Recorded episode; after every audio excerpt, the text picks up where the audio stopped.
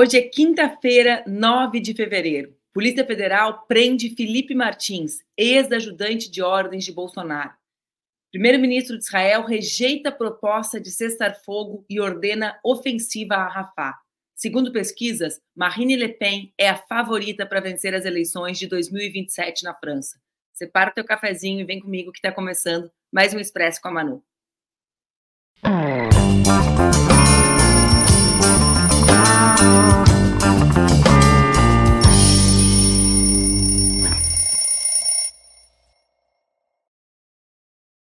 Bom dia, bom dia, bom dia. Tá no ar mais um Expresso com a Manu, meu programa que acontece entre segundas e sextas-feiras, às 8 horas da manhã, aqui nas redes do Ópera Mundi. Vocês já sabem, dá para assistir ao vivo, dando aquele likezinho, compartilhando com as amigas e com os amigos, ou também dá para assistir gravado aqui no Ópera e no formato podcast. A gente estava entrando no ar e chegou uma notícia alvissareira, notícia de última hora que vocês vão ouvir com certeza, pessoal que está acordando, se arrumando, cafezinho passado, né, Jana? Se arrumando para trabalhar, esse pessoal vai ouvir em primeiríssima mão aqui no Expresso. A PF acaba de prender dois ex-auxiliares de Jair Bolsonaro, o ex-assessor para assuntos internacionais da presidência, Felipe Martins, e o ex-ajudante de ordens, Coronel Marcelo Câmara. Os mandados foram cumpridos no âmbito da operação Tempus Veritatis, que investiga uma organização criminosa que teria atuado para manter Bolsonaro no poder por meio de uma tentativa de golpe de Estado e abolição do Estado Democrático de Direito. Essas são as palavras da Polícia Federal. Entre os alvos dos mandados de busca e apreensão estão diversos aliados do ex presidente, como candidato a vice e ex-ministro da Casa Civil, general Braga Neto, o ex-ministro de Estado, chefe do Gabinete de Segurança Institucional, general Heleno, o ex-ministro da Defesa, general Paulo Sérgio Nogueira, e o ex-ministro da Justiça, Anderson Torres. Ao todo, a Polícia Federal, me lembrou Valdomiro, toque, toque, toque. Quem é? É a Polícia Federal. Bom, a Polícia Federal cumpre, então, 33 mandados de busca e apreensão, quatro mandados de prisão preventiva e 48 medidas cautelares diversas da prisão, que incluem a proibição de manter contato com os demais investigados, de se ausentar do país e a obrigação de entregar os passaportes no prazo de 24 horas. Esses mandados foram expedidos pelo Supremo Tribunal Federal e estão sendo cumpridos no Amazonas, no Rio, São Paulo, Minas, Mato Grosso do Sul, Ceará, Espírito Santo, Paraná, Goiás e também no Distrito Federal. Nessa fase, as apurações apontam que o grupo investigado se dividiu em núcleos de atuação para disseminar a ocorrência de fraude nas eleições presidenciais de 22, antes mesmo da realização do processo eleitoral, ou seja, antes do pleito, de modo a viabilizar e legitimar uma intervenção militar, onde, em qual espaço, em dinâmica, diz a PF, de milícia digital. Então, repetindo, dois ex-assessores de Bolsonaro foram presos agorinha, né?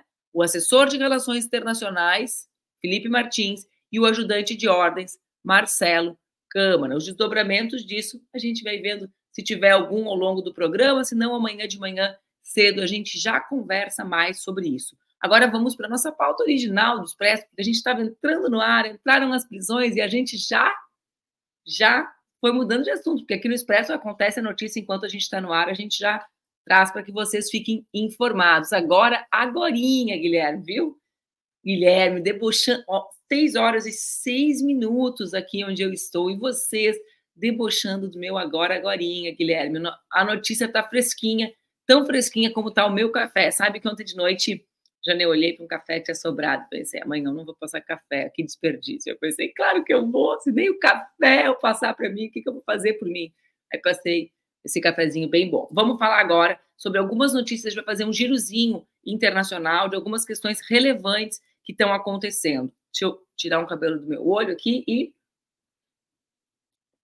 dar o meu gole no café. Bom, em coletiva realizada na quarta-feira, ontem, o primeiro-ministro israelense disse que o Estado de Israel rejeita a proposta de cessar-fogo na faixa de Gaza apresentada pelo Hamas.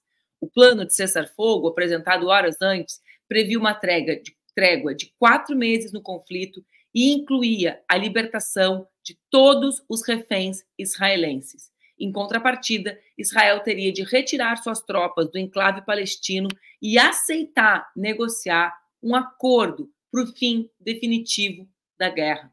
A proposta do grupo palestino veio em resposta a uma oferta enviada na semana passada pelos representantes diplomáticos do Catar e do Egito, que vêm atuando como mediadores né, desde o início do conflito. A estratégia apresentada por esses diplomatas egípcios e catares era considerada a estratégia mais ambiciosa desde que começou essa, essa etapa né, dos ataques. A versão final colocada aí, a partir dessa versão, então, a partir dessa proposta apresentada pelo Catar e pelo Egito, o Hamas fez uma contraproposta, ou seja, apresentou a eles uma outra proposta, então, que previa a libertação total dos reféns, em troca também da libertação de centenas de palestinos que estão detidos. Após se reunir na quarta-feira com o secretário de Estado americano, vejam aqui né, a relação sólida que os Estados Unidos mantêm com Israel e com o genocídio do povo palestino, ou seja, antes de publicizar a sua opinião pela manutenção dos ataques, né, pela nova ofensiva a Rafah, que eu vou comentar agora, Uh, o primeiro-ministro israelense se reuniu com o secretário de Estado americano, com Anthony Blinken, né, que estava no Oriente Médio, segundo ele, negociando o cessar-fogo. Vejam, né? O, primeiro, o, secretário de Estado americano vai para lá, diz que está negociando o cessar-fogo, há a proposta de cessar-fogo, e o que acontece? Acontece que o resultado é o inverso. Para a gente ver como o que o, os Estados Unidos anuncia, né? É absolutamente é absolutamente distinto daquilo que executa na região do Oriente Médio. No pronunciamento, o primeiro-ministro uh, de Israel relembrou os ataques de 7 de outubro né, e descartou qualquer acordo até a vitória total que acontecerá, segundo ele, em alguns meses. É bom lembrar né, algumas semanas atrás, e nós falamos sobre isso, ele já havia dito que não retiraria as tropas de Gaza e nem acabaria com a guerra até uma vitória total contra o Hamas. O que eles chamam de vitória total contra o Hamas, nós sabemos, significa o extermínio da população palestina. A guerra na faixa de Gaza, afinal de contas, completa quatro meses, né? completou ontem quatro meses, com um saldo de 27.708 pessoas mortas pelos ataques de Israel sendo que, como nós sabemos, a maioria dessas pessoas são mulheres e crianças. Além disso, mais de 67 mil ficaram feridas pelos ataques. É impressionante, né, a ausência, né, a ausência de, uh, de qualquer tipo de gesto de Israel endossados pelo governo norte-americano, como diz o Joe aqui, essa reunião é a prova de uma, uma, de uma legitimidade conferida por Israel, né, ao, ao que acontece por, pelos Estados Unidos, uh, ao que Israel promove contra o povo palestino. Eu sei que o Biden tinha dito ontem, né, que estavam mais perto do cessar-fogo, mas na verdade é que, apesar de um discurso que Joe Biden tenta fazer, né, de que os Estados Unidos está envolvido na construção do cessar-fogo, e ele faz esse discurso em função do impacto da guerra e dos ataques aos palestinos Uh, nas eleições norte-americanas, o desgaste de Biden, o, o, a não adesão, sobretudo de jovens e mulheres, na sua campanha, também tem relação com a avaliação sobre o que representam os ataques de Israel. Então, internamente nos Estados Unidos, é importante para Biden se posicionar como alguém que está construindo né, uh, o cessar-fogo, mas na prática, esse discurso que ele faz do ponto de vista interno não se sustenta na agenda de política externa norte-americana. Vocês vejam que o primeiro-ministro de Israel só dá esse passo depois de pedir autorização ao, aos Estados Unidos nessa reunião. Agora, vamos para a notícia atualíssima. O Bolsonaro também é alvo dessa operação. A Polícia Federal dá 24 horas para que ele entregue o passaporte. Então, lembrando vocês, nós demos aqui no início do, do Expresso uma operação que prendeu dois assessores de Bolsonaro e que atingiu mais de 40 pessoas próximas a eles na tentativa de golpe de Estado e de acusação de fraude eleitoral. Nesse momento, Bolsonaro, nós sabemos, também está na lista das pessoas que sofrem medidas dessa etapa da operação. A medida dirigida a Bolsonaro é a proibição que ele saia do país e a entrega do seu passaporte num prazo de 24 horas. É, Bozo, tá chegando perto, o caldinho tá entornando. Parece que aquele dia, o grande dia, tá chegando. A gente atualiza qualquer outra qualquer outra notícia que tivermos com relação a essa operação a gente atualiza nos próximos minutos por aqui. Bom, gente, ontem também foi um dia de grande impacto na França, porque pela primeira vez Marine Le Pen aparece vencendo as eleições no primeiro e no segundo turno. Nessa série histórica de pesquisas do Instituto IFOP, chama-se, né?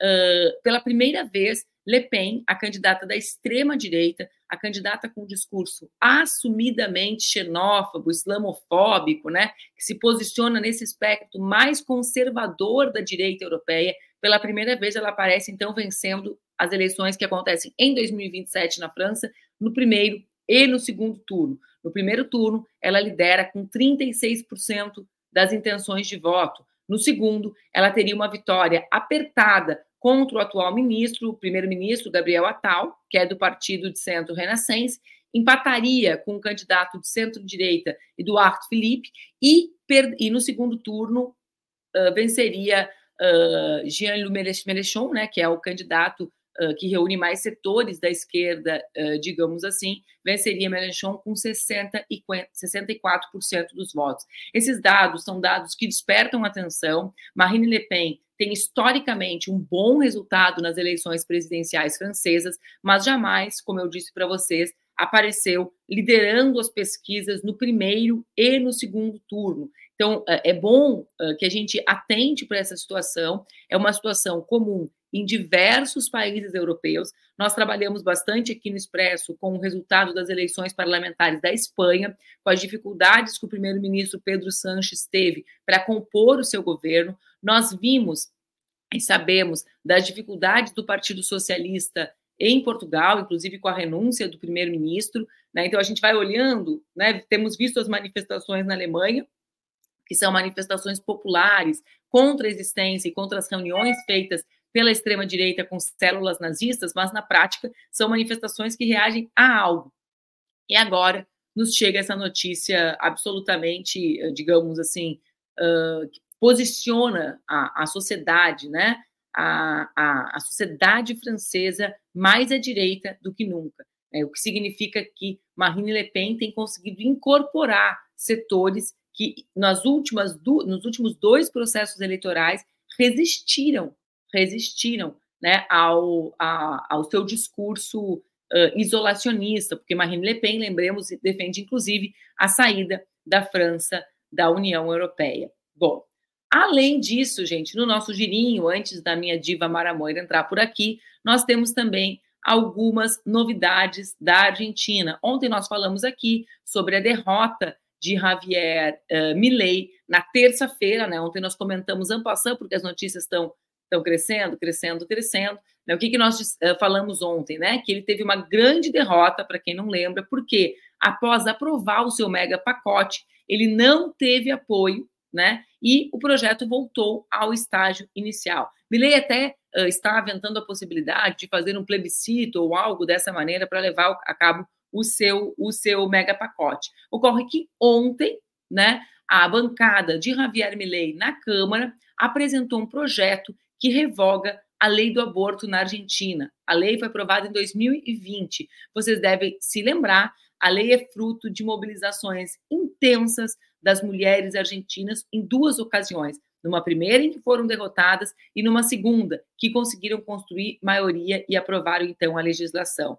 A lei, como sempre, né, a, a extrema direita defende a prisão das mulheres que praticarem o aborto e também dos médicos que praticarem o aborto. É uma loucura, né, gente? A maneira como a extrema direita se organiza Uh, a gente conversou sobre isso na terça-feira, né, aquela pesquisa do Financial Times, que vai mostrando a diferença de posicionamento das mulheres dos homens e como os homens aderem cada vez mais a ideias conservadoras, mesmo, né? A gente viu o caso do Milley, viu o caso da Marine Le Pen, viu o caso do Bolsonaro sem passaporte no Brasil, e de como as mulheres uh, cada vez mais fazem outras escolhas, ou seja, é preciso pensar sobre isso, sobre essa divisão, que não é só uma divisão de gênero, como alguns tentam dizer, mas que é uma divisão de gênero no seio da classe trabalhadora. Quais as responsabilidades dessa mulher trabalhadora e desse homem trabalhador? Qual é a socialização desse homem né, para a violência, para o prover e dessa mulher nessa sociedade? Acho que são reflexões bastante importantes para a gente pensar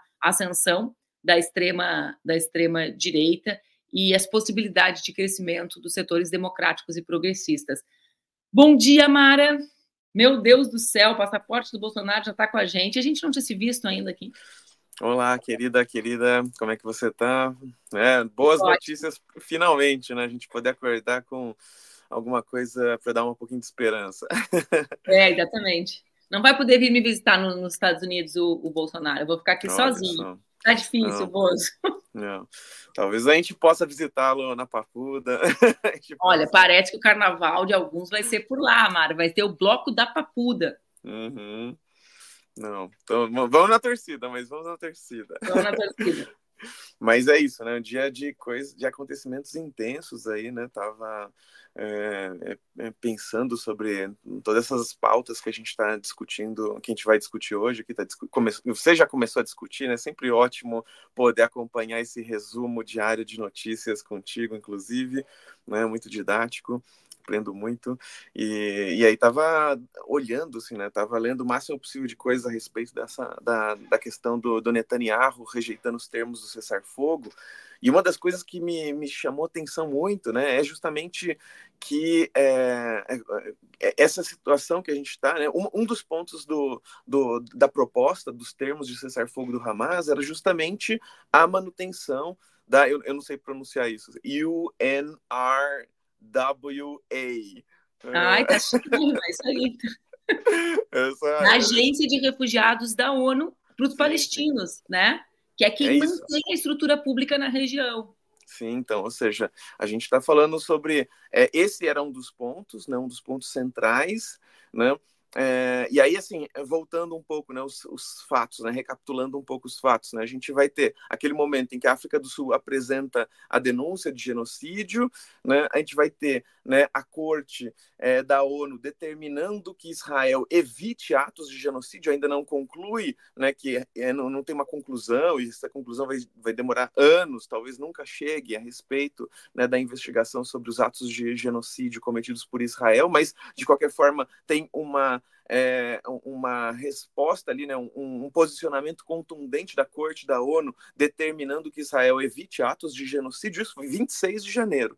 E aí, três dias depois, o que acontece é, é a denúncia de que a UN, é, a agência pra, é, de refugiados é, é, da ONU, né, é que essa agência teria estaria é, teria é, é, empregados que colaboraram com o Hamas. Né? Então, e aí, com isso, isso. já 10 dos maiores financiadores dessa agência é, cortam os, os, fundos destinados a ela e a gente está vendo que essa agência pode encerrar as suas atividades ao final do presente mês. Né? Então, ou seja, Israel tem essa política né, de sempre que é pressionado, acuado, responde aumentando né, é, a, a aposta. Né? Né? A gente viu isso quando o Brasil começa a pressionar Israel e aí vem inventa aquela coisa do resbolar no Brasil, né? Isso daqui parece muito com aquele modus operandi, né? O que, que você eu ia te complementar que, nesse caso, dobra a aposta e essa espécie de prática permanente de tortura contra os palestinos. Por quê? Porque, da mesma forma que eles dizem que estão exterminando Hamas e mataram esse número imenso de crianças e de mulheres, né? Quando eles cortam o dinheiro da agência de refugiados, eles não cortam o dinheiro de uma agência política da ONU, eles cortam o dinheiro de uma agência que financia a maior parte dos serviços de saúde e de alimentação do povo sim, palestino. Sim, sim. Né? Então, aqui tem esse, digamos assim, se fosse no direito brasileiro, seria requintes de crueldade, né? Os requintes de crueldade. E veja que até isso é negado na negociação. Claro. Como tu está levantando. Né? E, e, e, algo também que me chamou bastante atenção, e, e é isso, né? É, pra, pra, eu, eu fui pesquisar a respeito disso em agências de notícia de vários cantos e é, gostei muito da, da, cobertura da Al Jazeera, né? E, e, é interessante que lá tá um dos pontos que colocaram é justamente né, que é, é, é, junto com todo esse movimento, né, vai crescendo nos Estados Unidos é, é, uma rejeição bipartidária à agência de refugiados da ONU. Ou seja, antes algo que era um discurso dos republicanos parece que vai ganhando força também é, entre os democratas. Né? Então, ou seja, né, nesse ponto específico, o apoio a Israel é irrestrito dos dois lados, mas o apoio à agência que protege refugiados na Palestina, né? Então a, a retirada dos, do, porque é isso, né? O que que, o que que Israel fez? O Israel fez uma denúncia gigantesca contra é, a, a organização, não apresentou nenhuma prova, mas 10 dos maiores financiadores da, da organização já retiraram seus fundos. Inclusive né? a Alemanha, e sabe o que eu estava pensando? Japão, Canadá, Inglaterra, Estados Unidos. Então é muita gente, é muita gente. Eu estava pensando, tu estava falando isso e eu estava associando, né? Porque a gente fez um giro assim de Bolsonaro sem passaporte Israel, crescimento da Le Pen na França, Milley na Argentina. E aí, quando tu fala sobre isso, eh, eu me lembrei de, de uma coisa que aconteceu na Espanha e que a gente conversou lá atrás, que era como a direita tradicional, né, o PP, foi roubando as pautas do Vox, porque o Vox venceu nas eleições municipais, e aí na eleição uhum. parlamentar, o Vox diminuiu e o PP, que é o partido de direita tradicional, cresceu. Aí as pessoas diziam assim: o Vox foi derrotado. E os meus amigos espanhóis da política me diziam que não, eles não foram derrotados. A direita tradicional incorporou a pauta deles. Sim, e eu noto nossa. esse movimento como uma espécie de contágio, vamos chamar de contágio, tratando como se fosse uma doença, né? Mas assim, uhum. uh, esse contágio da direita tradicional, porque quando a gente fala em democratas republicanos, a gente está falando de dois partidos que organizam ideias, né? Que, do ponto de vista interno tem alguma diferença, mas do ponto de vista da agenda externa, são muito semelhantes, são ideias de direita. E como a extrema-direita vai comendo por dentro, sabe, a partir da sua agenda. E eu percebo isso não só nos setores de direita, Mara, eu percebo isso nos setores de esquerda, os setores progressistas, que acabam na defensiva sem fazer os enfrentamentos nas pautas que precisam fazer em, em razão do, da ofensiva ideológica da extrema-direita, né? Com, é, é, incrível isso, né? Então eu fiquei pensando, até que ponto, eu não, tô, não, não conversei com ninguém da França, vou tentar conversar essa semana, até que ponto o crescimento de Marine Le Pen não é relacionado ao menor radicalismo de Mélenchon, né? Porque, porque as pessoas também, ela, ele, é, ele é, estava na linha de frente da ideia da defesa intransigente daqueles trabalhadores, né? Que quando vem a gente, digamos assim, uh, aderindo a um certo institucionalismo, né, uh, menos radicalizado, também se sentem abandonados, porque a dureza da vida é radical, né, Amaro? Uhum. Então, assim, eu fiquei Não. viajando nisso enquanto eu te ouvia, né? Nessa, esse ponto comum entre os americanos, democratas e republicanos, Sim. eu acho que tem a ver com isso, com o tipo de derrota que a gente sofre. Sim.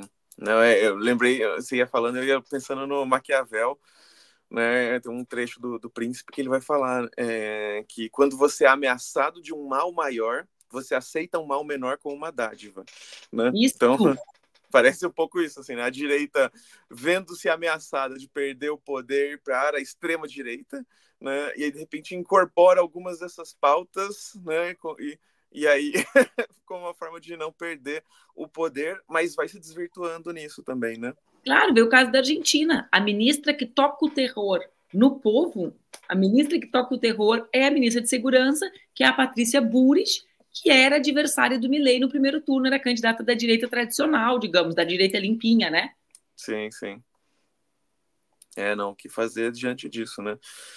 É, e é, é, é, isso, de alguma forma, a gente vê isso aqui no Brasil também, né? Quando Lula com Alckmin, a gente pode pensar em algumas, algumas questões como essas, assim, também. Né? Tu sabe que eu tava, eu, tu, tava, tu falou isso, eu tava Não sei pensando... se o Boulos, Boulos Marta, assim, né? A gente, Não, a gente vai... vai... que eu tava pensando que aí, é, talvez esse seja mesmo o caminho da gente compreender, ver, ver a contradição, né? Como a vida é complexa e exige um, um raciocínio multi, nosso, né, de, de a disposição de pensar, né, Amara, primeiro, que também tem uma turma que está toda aqui já, né? É resposta sim, pronta. Sim. Mas ver como, na minha interpretação, essa necess, a necessidade de amplitude que a gente falava, de todo mundo que é contra o bolsonarismo estar junto, né, uhum. uh, foi a saída certa. Porque quando a gente não consegue ter essa amplitude, né, de imaginar, olha, uh, na, a, a história da Argentina, se o peronismo conseguisse ter dado um passo à frente, né, em setores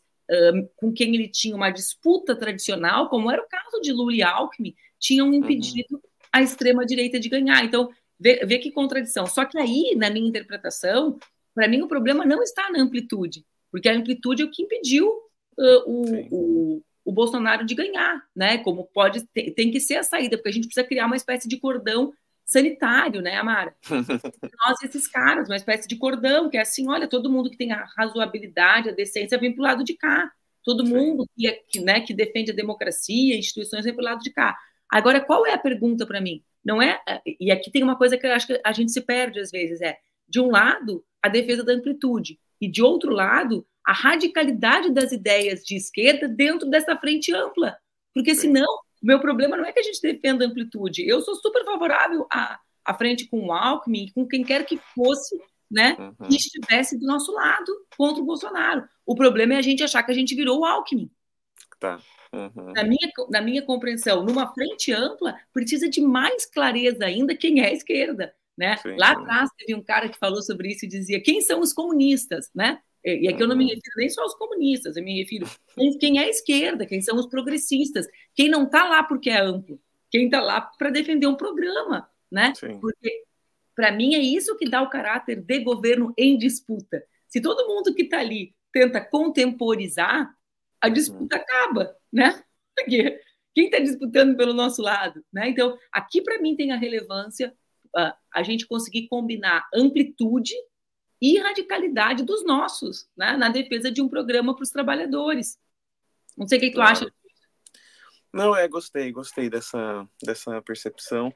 Fico menos desalentada também quando se pensa por essa perspectiva, assim, né? Porque, de alguma forma, é, a gente está vendo, vendo isso, não? E, o, é, é, esse caso também aqui de São Paulo, né? Do Boulos, né, depois de ter sido ameaçada de Boulos e da Atena, né? Boulos e, e Tabata, Boulos e Marta talvez até pareça aceitável. Então, Sabe que eu gosto, assim, a Marta tem os seus erros no caminho, erros graves, como foi o apoio sim, sim. A, ao impeachment da Dilma, mas eu gosto muito dela, assim, né? Acho que ela foi realmente uma prefeita excepcional e uma mulher muito corajosa, né? Assim, Sim, não, eu gosto dela daquele naquele período, né? Mas faz 15 anos que ela não é essa Marta, mas aí a grande questão é se ela pode voltar a ser essa Marta e é, o qual que é o, o que que, ela, que, que, é, que, que ela virou agora, né? O que, que ela pretende virar nessa nova guinada da vida dela?